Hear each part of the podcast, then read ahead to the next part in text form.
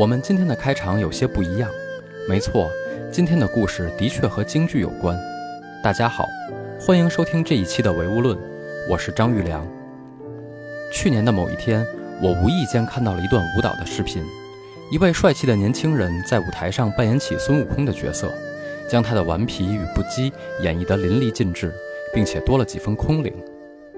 舞蹈演员名叫裘继荣，我当时虽然还不认识他。但觉得这个名字有些似曾相识，后来我才知道，他的爷爷正是当年名震天下的京剧名角裘盛戎。在我看完那段舞蹈的一年以后，在北京三里屯的一家咖啡馆里，裘继荣坐在我的对面，向我讲述了他最为珍贵的一件物品——一口白色的染口，也就是京剧演员在舞台上所佩戴的假胡子。裘继荣的这口染口是他父亲留给他的宝贝。这个故事。还需要从九十年代的京剧音配像工程说起。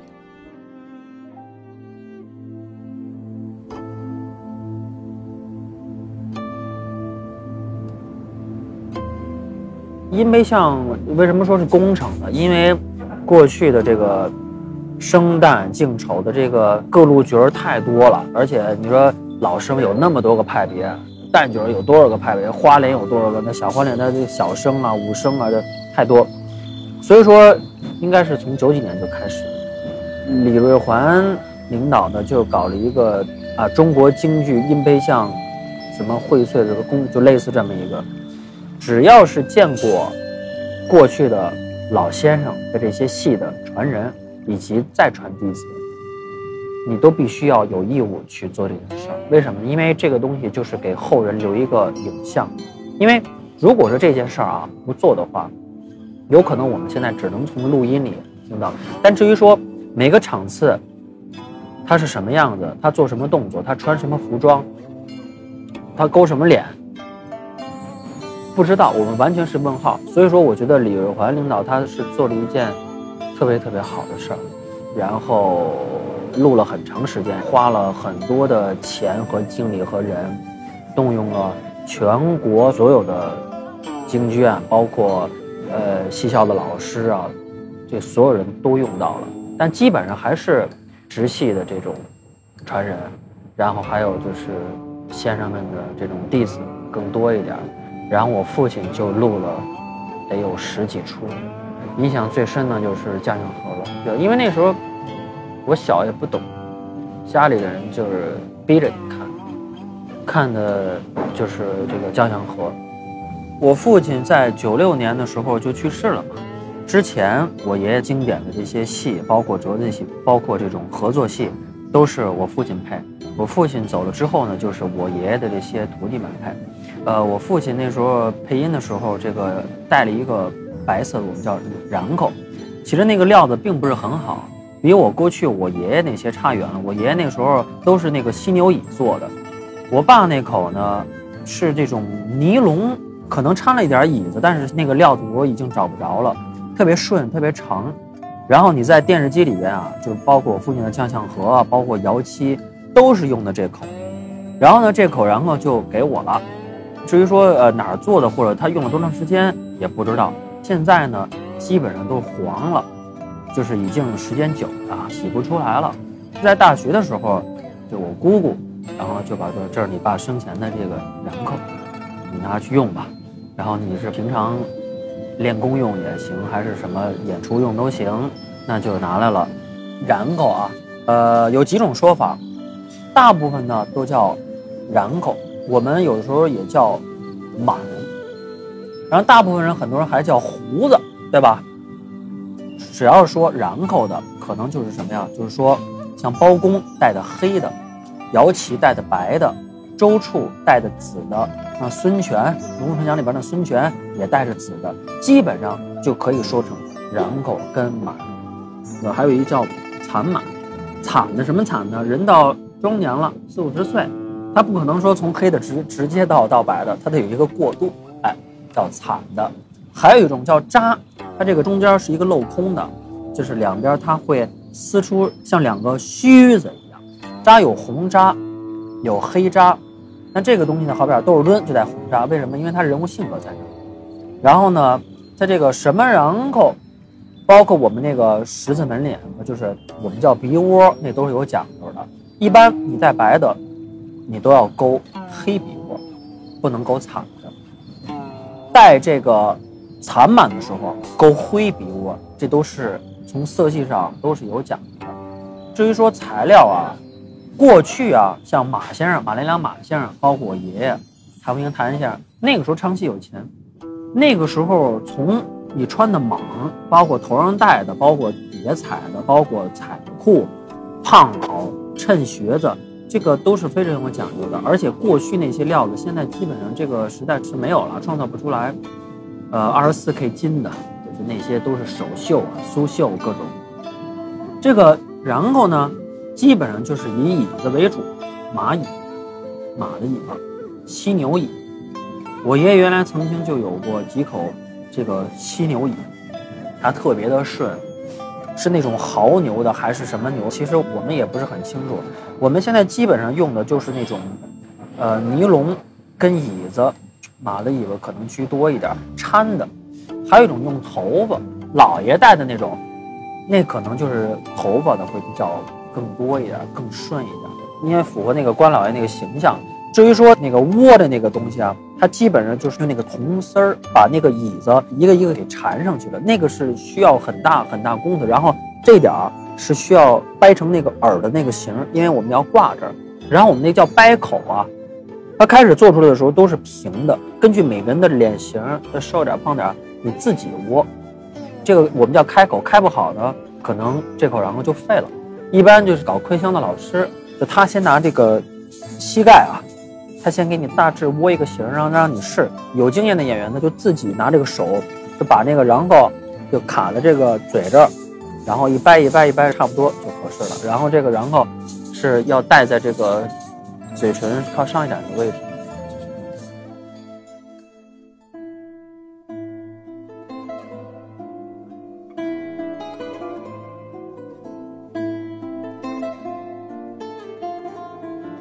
我在天津长大，从小耳濡目染的，免不了接触到一些戏曲和曲艺，所以在和裘继荣聊起然扣的话题时，我并不感到陌生。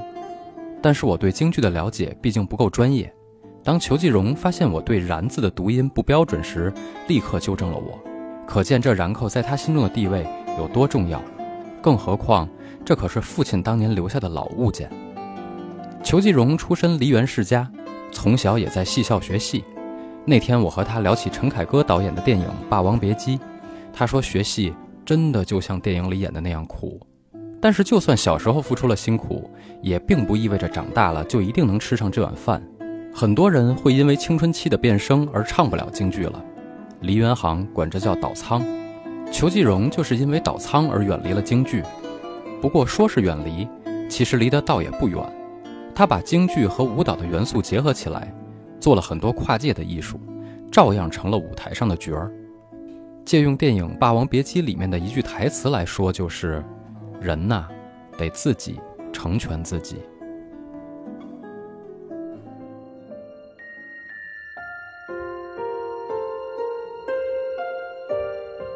为什么我觉得要提这个然后呢？我爷爷跟我父亲留的东西不多。我第一次戴上应该是在学院彩排这个摇七，啊，其实那个时候并没有那么多的感受，就是说啊啊，这是你爸的，我拿来了，哦哦哦哦哦，我并没太多感觉。我是爱上京剧爱的比较慢的，我是工作了之后才慢慢喜欢。后来工作之后，只要是带白然扣的戏的人物，廉颇、司马懿，对吧？类似这样，都带这个。因为什么？因为我觉得它多少是能够沾点我爸爸的气儿，因为这个东西是很具有代表性的一个东西，而且他在音配像的时候用，然后他生前的时候之前演出也用。因为我父亲也没给我留下什么东西，我也没见过爷爷，虽然不是什么特别值钱的东西，但是对于我而言呢，我觉得就是一个算是一种一种精神上的，更多是舞台上的那种财富。在我大学毕业到我做跨界的这个八九年当中，我基本上只要是演出就是戴这个然所以说呢，这个然后在戏曲舞台上跟我有过感情，之后跳舞之后啊，有很多那些东西，我还是带这个，尤其是跟这个杨丽萍老师合作的那《十面埋伏》，也用这个。这个然后是挂在耳朵上的，因为它剧中需要。然后呢，我需要把它给摘下来给扔，每场都扔，每场都扔。他那现在那个型啊，就已经被我扔扔坏了。你再怎么掰，它掰不回来。我觉得有意思的就是这个东西。我觉得它有一种跨越的那个时代的那个感受，因为他们说你怎么会拿这个东西跳？原来编了一段舞，记得是呃带着这个白瓤口，然后跳 popping，然后中间有金胡的声音，然后最后我一个动作就是把这个扔了。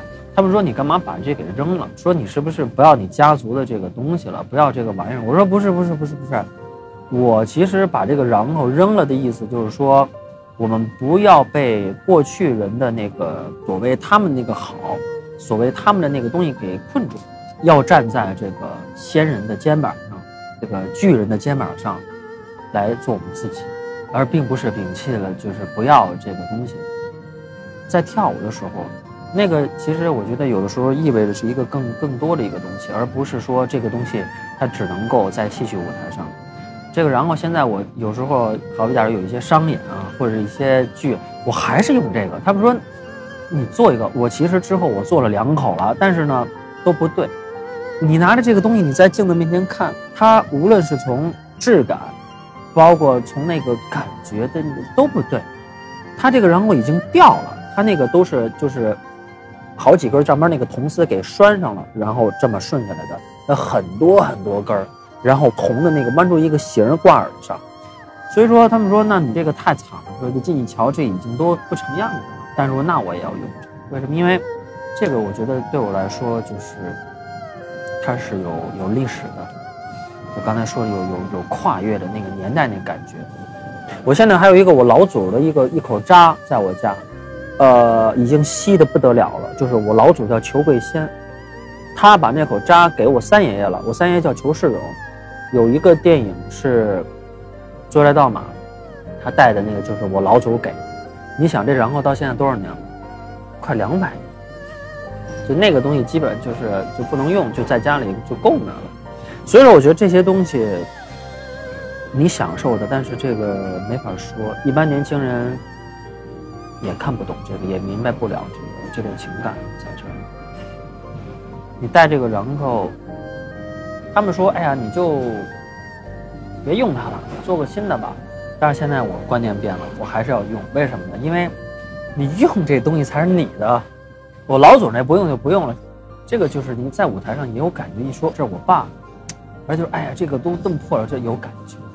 那这种感觉是发自内心的那种灵魂深处的那种有一种对话。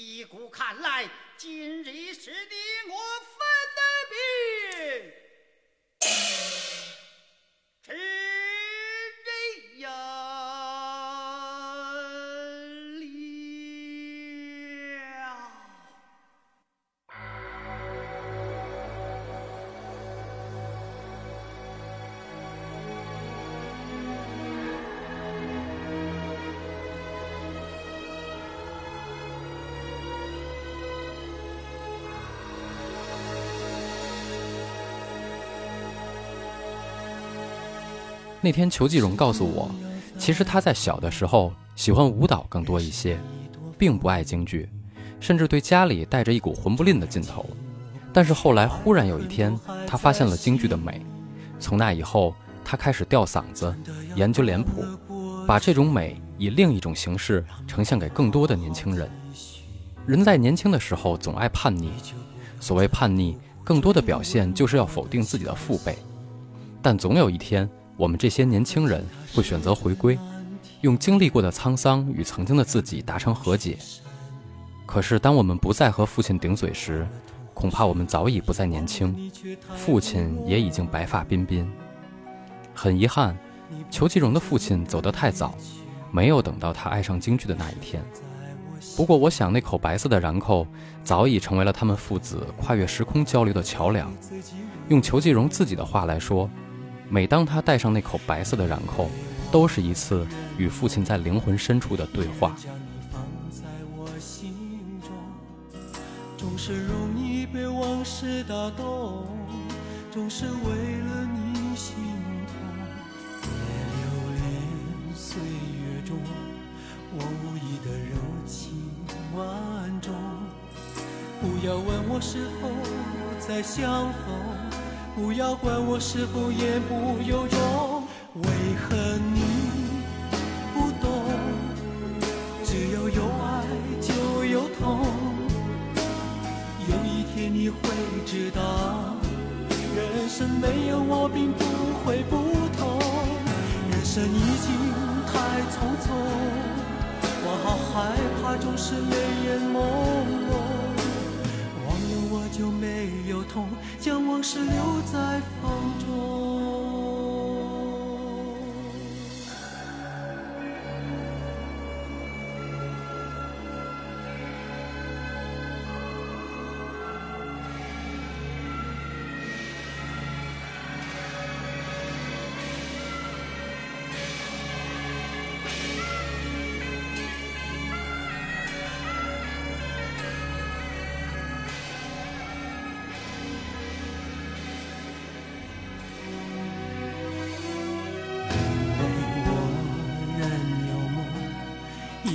你放在我心中，总是容易被往事打动，总是为了你心痛。别留恋岁月中我无意的柔情万种。不要问我是否再相逢，不要管我是否言不由衷。为何你？只要有爱就有痛。有一天你会知道，人生没有我并不会不同。人生已经太匆匆，我好害怕总是泪眼朦胧。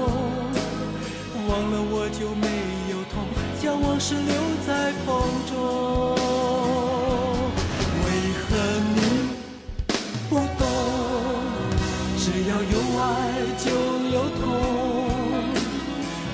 天你会知道，人生没有我并不会不同。人生已经太匆匆，我好害怕总是泪眼朦胧。忘了我就没有痛，将往事留在。